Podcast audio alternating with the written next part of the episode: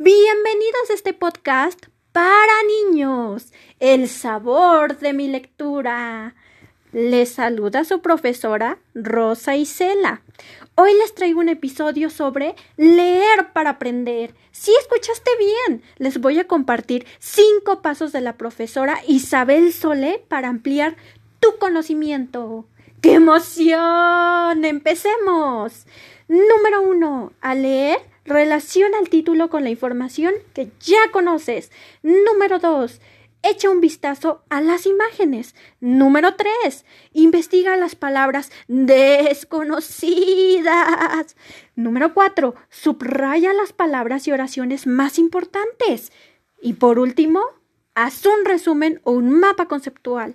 Yo lo voy a poner en práctica ahora mismo. ¿Y tú qué estás esperando? Ve ahora mismo y amplía tu conocimiento.